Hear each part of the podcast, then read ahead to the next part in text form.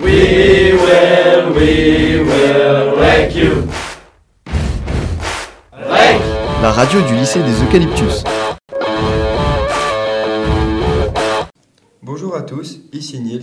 et Kylian sur REC. Aujourd'hui, nous allons vous parler de la discrimination raciale dans le football. Dans notre société, le racisme et la discrimination sont présents au quotidien. De nombreuses campagnes visant à sensibiliser la population sur ce phénomène ont été mises en place par les pouvoirs politiques.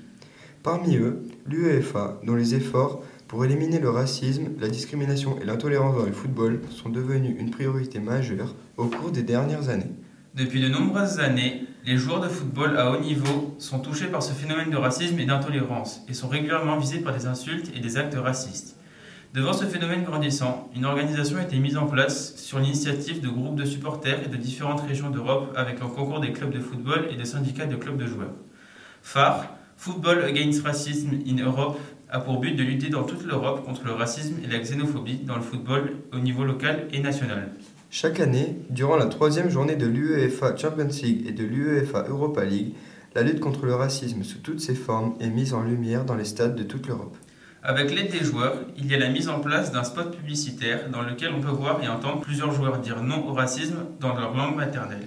Un fanion non au racisme est échangé par les joueurs dans les instants précédant le match. Ce monde du football, qui aux yeux de beaucoup semble uniquement géré et concerné par l'argent, semble toutefois sensible à ce grand fléau qu'est le racisme qui touche notre société.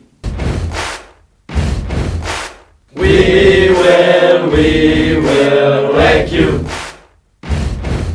Wreck. La radio du lycée des Eucalyptus.